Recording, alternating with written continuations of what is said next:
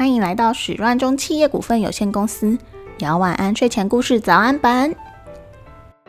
今天要介绍的故事是《金鱼背上的城市》。在某颗被海洋覆盖的蓝色星球上，每座城市都是被一头巨大的金鱼背在肩上，四处遨游。其中一座城市住着一个孤单的男孩。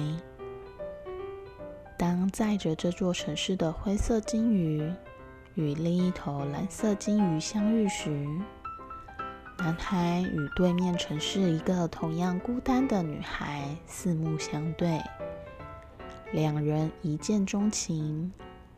可是，两头金鱼很快擦身而过，灰鲸朝南。南京朝北，彼此前进的方向完全相反。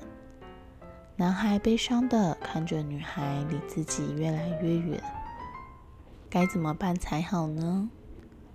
男孩努力从城市的一头跑向另一头，从金鱼尾巴跑到金鱼额头。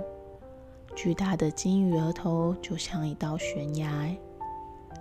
男孩站在悬崖边上，朝下望去，看见了金鱼黑色的眼睛，以及眼睛后方那个凹陷的山洞。啊，那是灰鲸的耳朵！男孩大声呼喊，请求灰鲸掉头也游向北方。灰鲸。你可不可以游向北边去找刚刚那一条蓝色金鱼？灰鲸很为难。不行啊，每条金鱼都有固定的航线，我们要从北边游到南边，这样季节才可以从冬天转为春天，然后变成夏天，然后再继续从北边游到南边。气温下降，这样才能从夏天再变成秋天，最后变回冬天呢。如此往复，周而复始。眼下，灰鲸正在从冬天游向夏天的路上。季节是温暖的春天。要是此刻掉头往北，那就到不了夏天，春天直接变成秋天，然后又得返回冬天了。这件事得召集全城的人一起举手表决。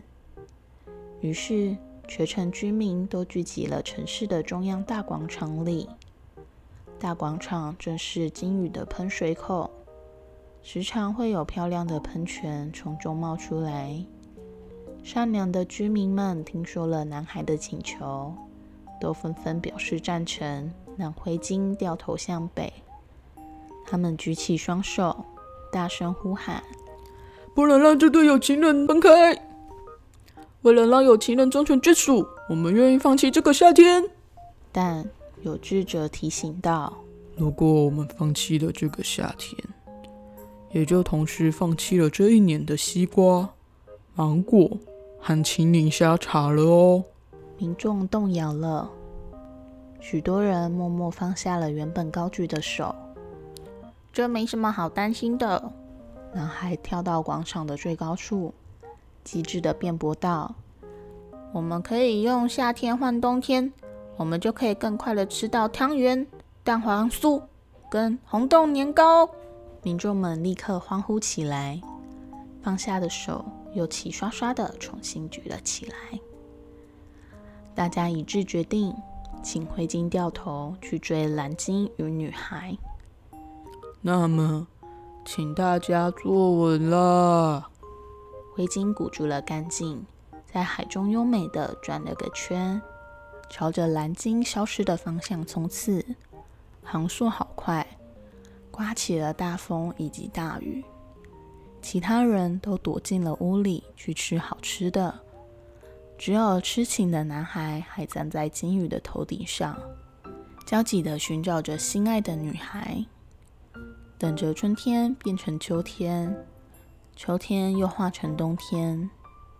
浩瀚的水面上开始漂浮巨大的冰山，城里的天空也开始飘落雪花时，灰鲸终于追上了那头蓝鲸。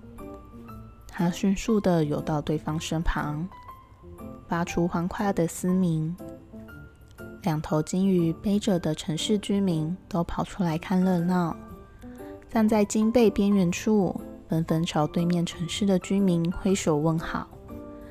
男孩在密密麻麻的人群中，一眼就看到了自己心爱的女孩。他想赶快去到她的身边，可两座城市之间毕竟还隔着宽广的大海。男孩着急的在京北边缘走来走去，突然想到了一个好主意。他朝城市中央的喷泉广场跑去。南京微微侧身，喷出了巨大的水花。将男孩托起，稳稳地送到了南京北上，正好落在了女孩身边。嗨，男孩激动地看着女孩，明明有好多话想说，可话涌到嘴边，却又只剩简单的一句：“我找了你好久。”嗯，女孩微笑的看着他，双脚有些可疑的发红。我也等了你好久。两人的双手终于拉到了一起，幸福的晕眩包围了这对热恋的情侣。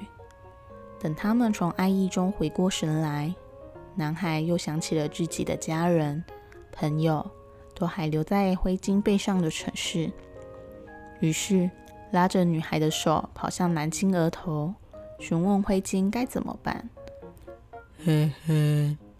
不用担心，灰鲸亲昵的与蓝鲸靠在一起，调皮的眨了眨眼睛。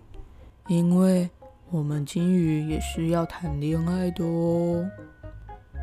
那今天的故事就到这里喽，祝大家有个美好的一天，拜拜。